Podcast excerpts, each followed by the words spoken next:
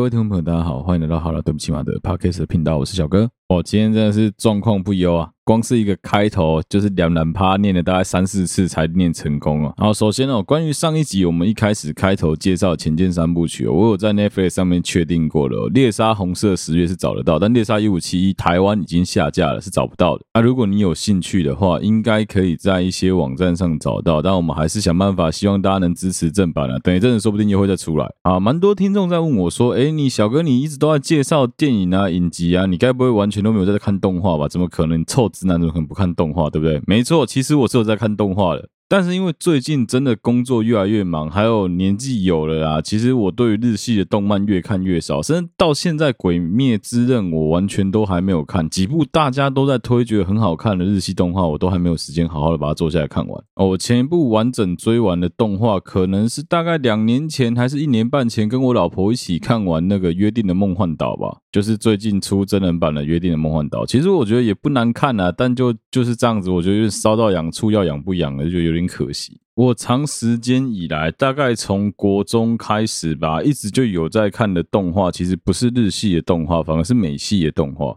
大概在我们很早期、很早期的集数，我们曾经有讲过 Delbert 呆伯特嘛，呆伯特那个也是好色龙介绍的动画，美式动画的始祖。哦，那部真的是神作，我现在还是在推荐大家，是呆伯特 Delbert D I B E R T，真的可以看一下，妈超级神的，到现在都还可以适用现金的情况，你就知道它有多厉害。另外两个，哎，其实是三个啦，三个蛮十足的长青型，一直有在连载的美式动画，就是《南方公园》嘛，《辛普森家庭》还有《盖库家庭》这三个动画，其实我一直都有在看。但是主要的问题是出在于说，这三个动画都藏了太多美国通俗文化的内梗。如果说你对于美国的政治啊、文化、当时的社会氛围、时事不是很了解的话，会错过很多很有趣的内梗。因为我是一个很喜欢观察这种莫名其妙的小事情、社会上发生的时事动态的人，所以说我在看这些动画，相对于很多人来说会舒服很多。可是。虽然说你没有去追他的时事，一样看得下去啊，但就我讲完了就有点可惜啊。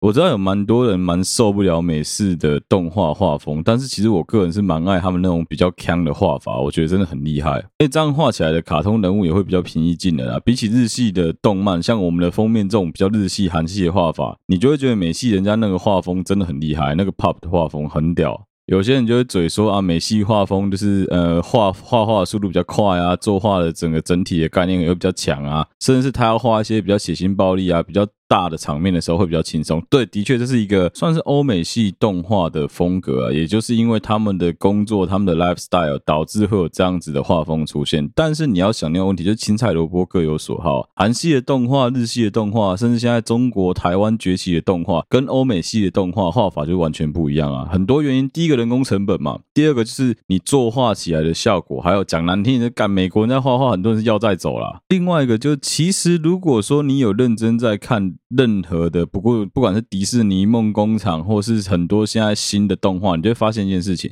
有很多动画其实不是给小孩子看，有很多动画其实是给大人看的。我讲的不是那种血腥暴力的部分，我讲的其实他在讲的很多东西都叫做，其实你还有梦，其实你还有梦想，其实你也还能做梦，你也还有做梦的资格。呃，例如一部非常屌的屌动画，就是《天外奇迹》嘛，我跟我老婆的最爱，也是我们在婚礼当中的誓词使用的其中一 part，《Married Life》这一首歌，当我们结婚誓词的背景音乐。其实我个人一直都觉得。梦工厂啊，迪士尼他们这几年在做的很多动画都不只是给小孩子看的，那《天外奇迹》更是如此。《天外奇迹》真是一部很屌的电影，你知道吗？我那时候看的时候想说啊，看不过就是一个小屁孩拿气球去找一个老人而已，这是有什么好看的？结果我在看到那个《Mary Life》那一段的时候，干直接爆哭，哎，真的是哭到爆掉，哎，哇，那个煽情的程度真的就是辣椒酱跟洋葱抹一抹，直接往你眼睛倒的程度，很扯，哎，真的非常非常的有哭点。啊，其实今天一开始也不是要推大家《天外奇迹》啊，但既然都讲到《天外奇迹》，顺便推一下《天外奇迹》好不好？《天外奇迹》真的是一部很神的动画，如果你到现在还没看过的话，赶快花点时间去看，Disney Plus 应该是会有了。刚前面有讲到《辛普森家庭》、《南方公园》或《盖库家庭》，他们都是非常时事梗的动画，所以说有很多内梗，会有很多人很就没看到，就觉得看不懂。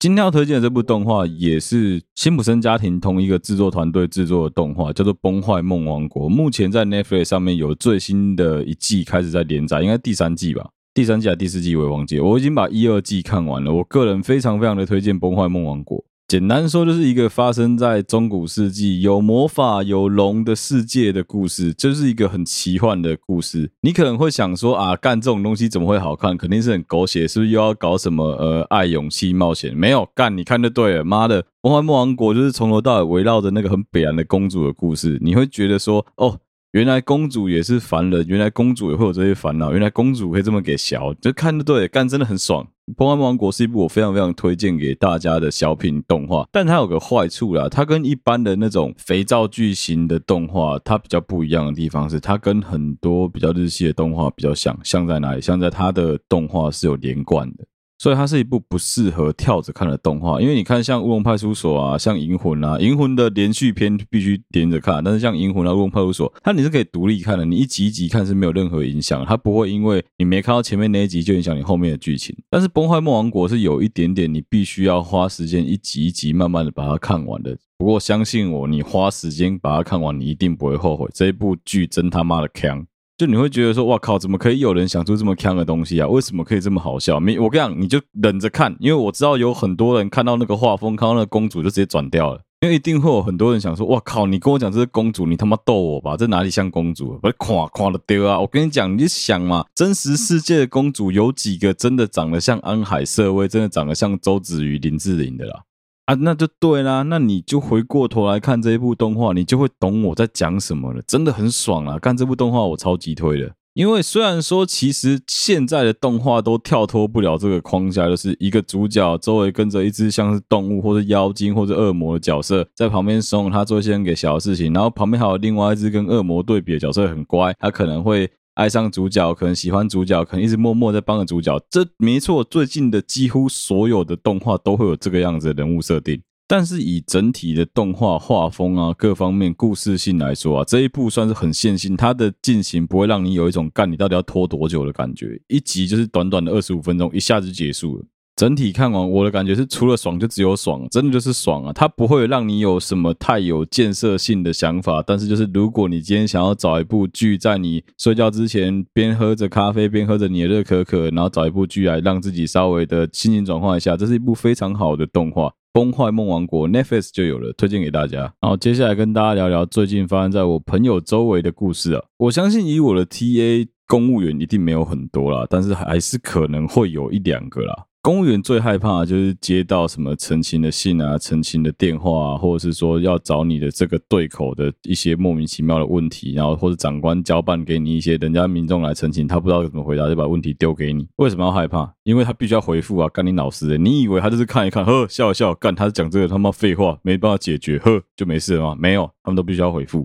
那、回复听起来也还好嘛，对不对？就跟客服一样、反正你就是很自私的把你觉得 OK 的东西丢给他，或是告诉他为什么这件事情现在窒碍难行，丢给他就这样就好了嘛？错，干根本没有那么简单。你知道为什么吗？因为常常有很多公部门的事情要推动不推动，并不是这些基层公务人员决定的，而是上层那些老板们，因为很多很白痴的政治因素挡住了。我举个最简单的例子好了，我记得我家我现在住的房子的后面那个无尾巷，后面那个巷子，那条防火巷里面，也，其实中间是有一个水沟的啊，那个水沟是有活水在流动的，因为山泉水要接到一个水塔上面，所以那水会是流过去，但那还是有个问题是。那些水沟长期没有加盖子，所以很多老人家在那边取水的时候，其实走来走去是非常危险的。他只要一个不小心，脚直接绊进那个水沟里面，轻则扭伤，重则就直接跌倒，骨头断个两根，住院住个一个礼拜，都是很有可能发生的事情，对吧？啊，那时候我们家把那房子买下来之后，整间房子做重新装修，当然你会顺道的帮人家把后面的水沟盖补起来嘛。哎，可是问题来了，因为经费预算的关系，干你找人家来恐吓追你黑东西急啊，我怎么可能这么神经病，帮人家把后面整条水沟全部铺起来？我又不在做善事，所以我们基本上就只有处理我家尾巷的那一那一小个区间，大概可能三米多空间的水沟吧。那基本上人都是这样子啊，平常可能大家都觉得无所谓，反正这样子走走久了也习惯了，不会有人有什么感觉啊。但是人就是这样子啊，当你看到别人家的水沟盖突然间有了盖子之后，你就会开始思考说，哎干，那我也要啊，那我也要。好，问题来了，你也要，那谁要出这个钱？就会有人开始说，那我们去找里长，我们去跟里长提出来说，我们要加水沟盖。这也是其中一个那里长，我觉得会被换掉的原因，因为那里长就一个非常消极的，没什么作为啊。虽然我觉得他说的非常好，他那时候就直接很头痛的跟当地的其他的黎民讲说，呃，其实现在有个很大的问题是，这种东西是需要经费、需要预算的，不然你们去跟公所陈情看看，等人家来会勘之后，可能就会来处理的。简单说，就把整件事情搞得很复杂。那你跟那些老人家讲这些这种东西，他们就会觉得很麻烦，他就觉得啊，我还要这个，我还要那个啊，那算了，那算了，反正没有麻烦，不要弄了。最后那个水沟的水沟盖是怎么铺起来？是等到快要选举的前一年，有人主动去联络了某一个议员的办公室，前前后后会看不超过两次，水沟就直接这样子把水沟盖全部盖起来了，快吧？而且加水沟盖不是那种铁盖哦，是水泥的哦，一块一块去，真的，一块一块去把那个水泥弄起来之后，钢筋编起来之后，水泥砖一块块搬进去，把水沟盖起来哦。哦，我在猜当初可能也有水沟盖，但是就是因为那个不锈钢的可能被那些油压州的拔走了，或者拿去卖掉，所以才会没有盖子。我猜是这样子啊，现在想起来很有可能是这个原因啊。总之呢，就是后来我们得到一个结论：每次只要到了选举前一年啊，你就会很明显的看到很多平常很多汽车、机车在经过的路，突然间被重新刨除，整个重做一次路面铺平的工程。但是相对的，有一些比较少人经过，早就已经坑坑巴巴了五六年的路，就是没有人要愿意去动工。到头来，这些事情真的都是政治跟选票考量啊，就跟公务人员他们在他们的体系里面做的事情是一样的。当他今天路见不平，想要把路铺平的时候，很有可能不是他一个人能够决定要不要把路铺平的。很简单的道理啊，长官只要一句话跟你讲说，这件事情先缓缓，这件事情没有这么急，你赶快先帮我把老板交代的那个事情两天内做给我，这个东西比较重要。明天要简报，干你能不赶吗？你能不加班吗？你能不做吗？怎么可能？然后再加上，因为现在啊，很多莫名其妙无聊的退休公务员，他们整天闲在家里，闲着没事干，就是那些很多人讲的检举魔人、检举达人啊，蛮多那种类型的人，都是有军公教退休背景的公务人员，退休之后没事做，他觉得他必须要继续为国家、为社会供一份心力，尽一点力量，所以说他们会开始做一些义务性质的骚扰其他公务人员的行为。因为最麻烦的就是这些人，其实我相信每个人都一样。为什么我们会讲说啊，老人家退休之后一定要找点事情让他做，不管是去做做义工啊，去捡捡资源回收啊，去慈济啊，回学校当志工啊，当当导护啊，甚至是早上帮忙扫扫地都好。因为一旦他们不做这些事情，他会觉得他不被社会所需要，就像是高年级实习生里面的角色一样，他就会认为说，哇，我我每天以前都要上班，现在突然间不用了，我好无聊，我好闲哦。我跟你讲，让人会老的超级快，而且很一下就生病，再过一阵就走了，真的是这个，真的是这样子，没错。但是也因为这些平时闲来无事的闲人，导致呢，很多现在的公务人员都快崩溃了。对上要应付他们的长官交办的莫名其妙任务，对下还要应付这些神经病的陈情人。你知道陈情这件事情啊，是我们的权利嘛？你本来就有资格，因为我们是民主社会，你本来就可以跟你的政府，你本来就可以跟对口单位去抱怨，去讲说，哦，我觉得这边应该怎么做会比较好，那请你给我一个回复啊。他们也工作也就是必须要给你一个回复。你知道干你娘，人家每天要处理多少陈情吗？而且有多少陈情都是重复的。好干，他给你回复了之后，你又要再嘴回去嘴人家说，啊，你。写这种罐头回复我听不下去啊！不然这样子好了，你打电话打电话跟我讲，莫名其妙哎，干你真的当公务人员很闲是不是啊？每天在真的你真的以为每个公务员都每天在电脑前面玩新接龙吗？的确，以前在公务机关当替代役的时候，会很明显的看得出来，有几个局处特别的忙，有几个局处的长官们是整天都在那边玩新接龙、玩伤心小站，或者玩那个什么竹马。甚至还有那种上班时间可以躲到隔壁的那种什么播放室啊，或者他们的仓库里面去偷看 NBA 的，也是有啊。但是你一个国家、一个公司、一个产业要进步，靠的不是那些拖累你的人，靠的是那些有认真在做事情的人啊！啊，你不去鼓励这些做事情的人，你还整天在那边跟着他们乱小软皮，就影响人家工作，干这超智障，好不好？人家辛辛苦苦认真的回复你，然后要被你骂说哦，干回这什么罐头讯息？你给我重写，干奇怪，你是他长官是不是啊？莫名其妙哎、哦，讲到书面回复陈情啊，其实我跟我朋友在聊天的时候，我发现一件很有趣的事情是，我不知道大家知不知道，陈情。假设我举个最简单的例子啊，假设今天某一个市、某一个直辖市公园路灯管理处的一个小职员，一个其中一个公务人员，她是一个长得非常漂亮的女生，你刚好知道她是负责公园的部分，你要怎么合法的让她自己亲自打电话给你，在这边教大家一个烂招，但拜托大家千万不要这样子用，干这妈垃圾。就是你对他提出他的业务相关范围的陈情，好，我们要先声明了，我先道歉。好了，对不起嘛，我是在开玩笑，我真的是在开玩笑。你他妈不要到时候言上我，然后跑来追我说什么？哦，你自己也在拖累公务员啊？干你这个乐色！没有，这就是个笑话，好不好？不要把这件事情当真。而且你真的这样子做，你也要有本事都收到他在哪个课，他在哪个部门啊？你也要有办法跟他聊到相关的话题啊。简单说呢，就假设这个人是负责管理路边的花花草草的，好不好？假设这些公园路灯的景观是这一个长得非常漂亮的女生或长得很帅的一个男生负责的，你要怎么每天让他打电话给你呢？一个最简单的方式，就对他的相关业务提出陈情，而且你要在陈情上面明确的标示说，请对方要打电话来对你提出回复。啊，接下来就是看你自己个人聊天的功力啊。如果你有本事聊得言之有物，让他觉得说跟你讲话是有学到一些东西的，说不定、也许、可能、应该、好像你们就有点机会，对吧？而且他也是在工作时间内合法的打电话给你，跟你聊天啊，这不是很好吗？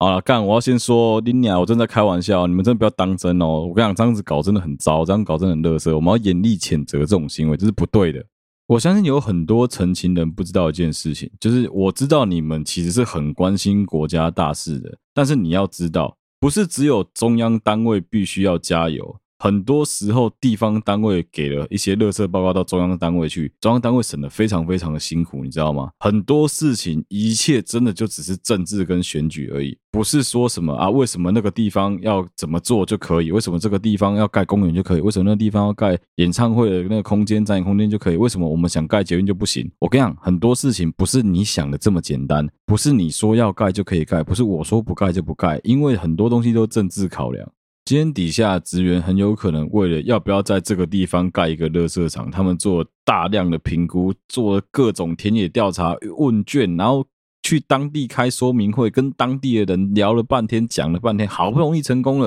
然后最后很有可能就是刚好县长换人，县长说我不要，我就是不要盖在这里，因为我家的土地就在附近，我在附近买了二十块地，所以你绝对不能在那边盖垃圾场，闲闭设施，呸呸，滚蛋，你就吃屎，你努力了五年的成果就这样子没有了。同样的道理也发生在很多的交通建设上面了。今天公车站牌究竟要设置在哪里？不是他一个小职员说了算，他们先把那个东西规划好了之后，基本上都要经过长官的审核啊。我怎么会知道会不会刚好长官他外甥开的 Seven Eleven 前面需要一支站牌，他就直接说啊，我跟你讲，你就把那个站牌改在什么哪一条路的几号几号那个路口那边比较妥当。当长官跟你说的头头是道，他还告诉你说啊，我就很常经过那边。我跟你讲，我巡视的时候，我打白经过他的，根本还看几个展白？你能说不要吗？你能说不行吗？他告诉你，他研究过，他评估过了，他不用给报告，你要给报告啊。那这些政务官讲难听一点，干他待个四年他就走了。你是事务官，你基本上是一辈子都要做这份工作的，你去惹他干嘛？反正时间到，拍屁股他就走人啊！真的，当你要对这些公部门的公务员提出问题的时候，你应该要先仔细的扪心自问：如果换作是你，你会怎么做？你可以把你的建议给出来，不要就只是一直问一些很干的问题。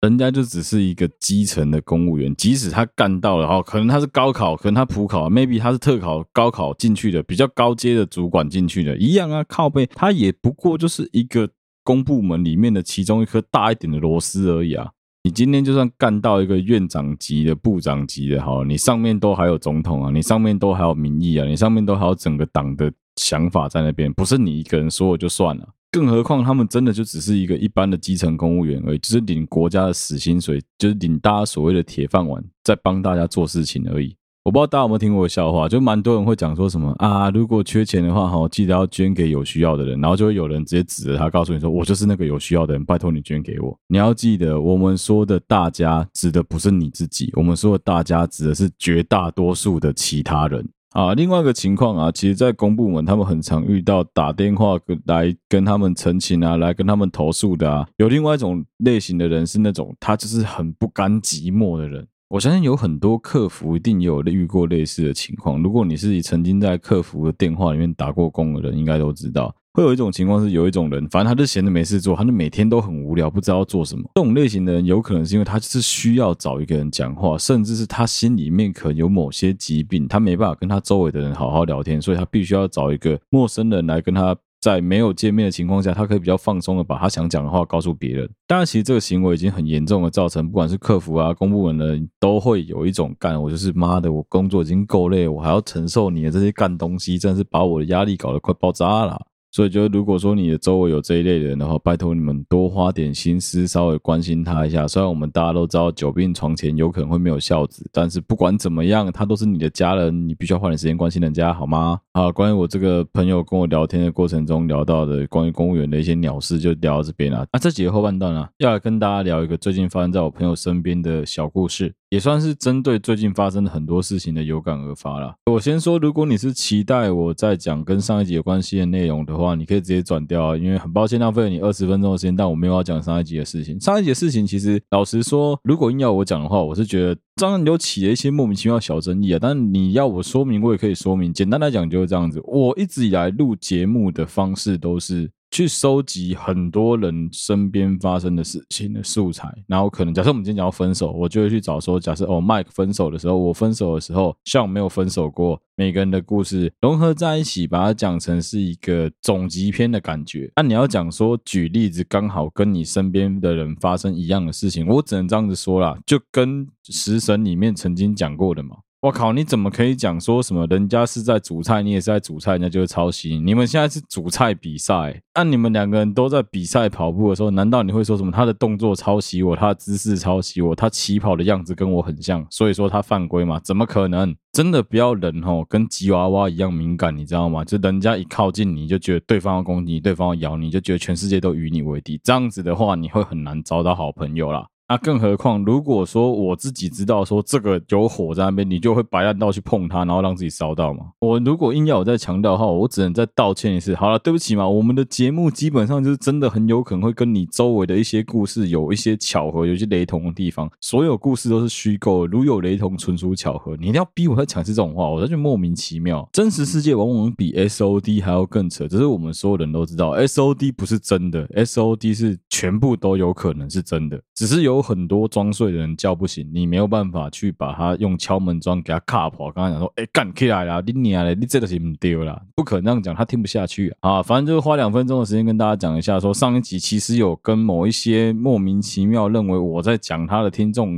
有一些小争执、小争议，但后来反正说明了之后，他也听得懂了，那我觉得很棒。好，就这样，我不想多做回应。好，今天的后半段来聊一点时事好了，因为其实时间也剩不多，大概剩十分钟的时间而已。最近因为航运股突然很热嘛，所以说新闻媒体又开始疯狂的在炒作一些跟航运相关的新闻。那最近一个看到就是关于在讲说什么，有一个女生月薪十六万啊，然后她男朋友的父母看到她直接去摇头啊，那女生是在当三妇。这就是为什么当你有感情问题来问小哥的时候，小哥一律建议分手的原因呢？你知道吗？这是一个真的非常开明、开放的时代。照理来说，我们的父母也已经接受到资讯爆炸的好处了，他们不太可能还跟以前一样封闭，以前一样封建。但是有没有少数的爸妈、少数的长辈、少数的家长，他们仍然活在过去的世界，他们不愿意去面对说现在已经是一个 open world？当然有啊。那当你碰到这一类家长的时候，你该怎么做？我跟你讲一个最好的方法，最好方法就是你什么都不要做。如果你跟对方还没有深入交往的话，就赶快离开他，不要再浪费你的时间了。我们这一代的小孩都自诩自己是沟通专家、向上管理专家，其实老实说啦，连我自己有时候在跟我家人相处的时候，我都还是会有很多矛盾、很多冲突。但我比较幸运的是，我们在很高张力、高强度的争执、争端之后，而且我们有好，我们不会互喷啊，啊，喷到后，就算我们真的语气很不好，我们也会冷静的听对方先把话讲完啊。我大概在最近几年吧，一直试着在训练自己一件事情，就是因为我是一个基本上只要不笑，看起来就脸很臭、很臭的人。有时候我们只是在放空，只是在想事情，别人就觉得我们脸很臭。我老婆跟我有一样的毛病，她来我家的时候，其实常有时候她在放空，我爸会误以为说她是不是 有点不高兴。但其实后来我跟她聊。聊到说，原来当下他根本就没有不高兴，他只是在发呆而已。但是就是可能刚好被看到，人家就觉得说：“哦，你的脸怎么那么臭？”所以这也是最近蛮多人在问的问题啊。究竟是拐弯抹角，不把话说死，不把话说清楚比较好，还是直接直来直往的直球对决，把话说清楚？但是常常会很有可能在当下的情绪、当下语境的表达上会伤到人。我说真的，如果只能二选一的话，我真的会宁可你就跟我直球对决，有话就讲清楚。反正我们双方把该喷的热搜话喷完之后，我们能听得进去对方讲什么，这比较重要。比较恶心的，真的反而是那种钻牛角尖，不把话说清楚，在背后一直在那边 murmur murmur，最后你问他说他什么都不讲，他说没事没事没事没事没事没关系，你不用管我。但这真的很累啊！双方会起争执，最重要的一个原因是因为对方一定有很在意、很在乎的事。情，可能被你忽视、被你忽略，所以他觉得不舒服，他觉得不高兴，他觉得不开心，他觉得受到委屈了，所以他想讲出来。而这个时候双方正处于一个非常高张力的冲突状态底下，你觉得对方有可能讲出恭喜发财、新年快乐这种好话吗？怎么可能？你觉得他有可能夸你说哇，你的指甲好美哦，你是在哪里做的？怎么可能他夸得了这种话？他没有骂你说干花钱去做指甲，操妈的浪费钱。就不错了吧，然后顺便再嘴你个两句，说你就是一点金钱观念都没有，花什么钱做什么指甲，不会自己涂哦。所以我觉得人真的要花时间练习，我自己一直在花时间练习。除了说想办法让自己狂来卡切，另外一个就是你要一直想办法去练习，说当真的发生高强力、高张力的冲突的时候，如何避免冲突，如何把冲突降低。如果说你知道当下的那件事情很明显是误会的话，不妨先听对方把话说完。真的不要急着去摆一个高姿态来应付对方，摆一个傲慢的样子来告诉对方说：“我跟你讲，你讲的就是错的，因为你这样子只会造成双方的强度一直不停的拉高，不停的拉高，之后就一直吵，一直吵，吵个没完而已。”这时候，如果你选择的是听对方把话说完，对方的。感受对方想要的东西提出来之后，就跟买卖一样嘛。他把他的条件提出来之后，你再告诉对方说：“好，那我可以讲了吗？我可以换我说了吗？”这时候你再把你的想法完整的说完，相信我，这样子会比较不容易起冲突啊。即便是对方可能你在讲的时候，对方把你打断，你告诉他说：“我刚刚有冷静的听你把话说完，可以，所以请你麻烦现在听，先听我把话说完。”你这样子讲，如果对方在跟你鲁小，那当然就战斗。可是我相信绝大部分的人听到你告诉他说：“我刚有听你把话说完哦，我有尊重你。”那是不是相对你现在也应该尊重我，让我先把话说完，我们再来讨论。通常啊。正常人类，我们现在不考虑疯子，我们现在考虑正常人类。正常人类都会让你把话讲完。很重要的一件事是，你要让对方知道说，我现在不是在就责说谁对谁错，我只是把我的观点告诉你而已。因为这样有一个好处啊，这样子的话，你去想办法退一步，让对方把他的话说完，把他的诉求表达完成之后，你才能知道说他到底想要什么。我跟你讲了，恐怖分子不会图个爽字就跑去炸大楼，图个爽字就跑去当自杀炸弹客，没有人是这样子搞的啊。他要当自杀炸弹客，他一定是有一个诉求在背后的。而这个时候，身为受到攻击、受到胁迫的一方，如果你选择的方式直接硬碰硬，用拳头跟他反击的话，很有可能造成的结果就是你完全没有时间、没有机会去理解、去倾听对方的需求到底是什么，那反而不停的把强度拉高，把冲突升高，把紧张拉高，最后就是压力大到不行，压力锅直接炸掉，就变这样，就像是美国去。后来跑去打阿富汗、打伊拉克一样，你觉得他会有好结果吗？最后也没有什么好结果啊。我们很常笑美国人，就他们老是喜欢外送民主嘛，他们老是喜欢把他们认为好的东西外送、输送给其他国家，从来不去先问人家说人家到底需不需要，人家到底想不想要啊。其实一样意思啊。我们在吵架的过程，在打架、在在起冲突的过程中也是一样啊。双方会起争议，一定就是我刚前面有讲过的嘛，就是你啊，你就是觉得你很委屈，你就觉得。对方怎么可以这样子对你？你就是想要让对方知道说他不可以这样子欺负你，他不可以这样子对你，所以你才会去表达你的不满，表达你的情绪给对方。那这时候，如果说你是被表达情绪一方，如果你选择用一个想办法尽量降低冲突的态势来倾听对方在说什么，即使你的态度有点白烂，相信我，他还是会比你直接跟他讲说怎么样，我就是不认账啊，这样强多了吧？我真的觉得与人为善是一辈子的课题啊，我到现在也还在学习啊，我没有那么厉害啦，干我也是有时候会跟我爸在嘴来嘴去，跟我妈那边嘴来嘴去，跟我弟在那嘴来嘴去，跟我老婆在那嘴来嘴去，多多少少都一定会。但我觉得至少现在我们已经开始在学习的模式是说，我可以试着坐下来倾听你到底想说什么，到底发生了什么事情。我们把整个事情的来龙去脉听完了之后，我们再来表达自己的意见，抒发完自己的意见，抒发完自己的感受之后，我们再来听说到底发生了什么问题。所以问题到底是什么？我就举一个以前发生在学校里面的例子。以前班上有个很叛逆的女生，你可以很明显感觉出她就是那种自认自己是酷酷集团的，染着一头金发，然后长发披肩的一个女孩子，永远都戴着一副耳机，跟全班都格格不入。大家都觉得她活在她自己的世界里面，可是不知道为什么，她就是跟我们这一群朋友特别有话聊。就是她跟大家都不好，但她就是会跑来跟我们聊天，跑来跟我们有时候玩在一起，有时候一起去福利社，有时候一起打打嘴炮。我记得那时候我们班的班导很凶，是一个女孩子。那个女孩子就是那个老师，就是一个蛮母老虎性格的人。简单说，她就是会不分是非对错，不分青红皂白，先飙再说那种女老师。我觉得可能是因为我们班真的比较乖，我们就是比较好的班，相对于其他人来说，所以说变成说我们班的服从性非常的高。只要那个女老师一凶一吼一瞪，哦，我们全班安静的跟什么样，那气氛真的超级肃杀。好，先说我我是怎么度过这一切，很简单，就是我当做在跟大家一起演戏，反正我就觉得干这些人他妈都智障，老师也怪怪的，反正他爽就好，我就在底下做我的事情，不要影响到他，眼神不要跟他对到，反正他也不会理我。就像是我们在军中遇到那些长官一样，就大家一起演嘛，反正大家都在演戏，把戏好好的演完，下戏了之后。大家骂鸡骂，你想怎么样就怎么样。但是现在有长官在，大家把戏演好演起来，演给长官看。这算是我在人生那个阶段中很重要的一个求生之道吧。我就是靠这样子活下来，我就是靠这样子没有把自己变成一个疯子。不然我真的觉得在那个环境底下，就是养出一堆间谍，一堆北兰干，然后一堆告状的廖北亚，还有一些妈的只会当狗的智障。好，回到刚刚讲的这个长头发女生，这女孩子完全不一样，她是个酷酷集团，她没屌你呢，你知道吗？老师上她的课，她就是戴着那个有线耳机在那边偷听，一只手这样子捂着，然后撑着头，然后在那边偷听音乐。啊，有时候会故意把音乐放到露出来，让你听到他在听音乐。那想当然，身为一个希望全班都气氛非常好、整洁秩序拿冠军的那种老师，他一定眼中容不下这种学生的存在。所以，这女老师是处处在找那个女孩子的茬，很明显看得出她就是在找她的茬。我记得有一次吧，好像是因为什么迟到几还是警告被记太多，反正要留校改过销过之类的吧，反正打扫学校、打扫厕所。啊，我印象很深，我会被留下来的原因，其实也不是什么要改过销过，好像是因为什么玩 BB 枪之类，不小心射到校长室还是教务主任的办公室里面，然后就教官就叫我说啊，不然我们留下来演一出戏好了。对，我就这样子配合教官演戏，被留下来演了一个，哎，我也被留下来爱校服务的感觉。但其实是我跟教官两个在教官室在那边打电动泡茶。印象中好像是礼拜六吧，反正每一个班导都要轮流留下来去顾。礼拜六爱校服务的那些学生，那个女孩子那一天刚好就在改过销过，好死不死是我们班导在雇爱校服务的学生。我原本想说礼拜六应该会轻松点吧，没有没想到对于那个班导来说，他就觉得那一天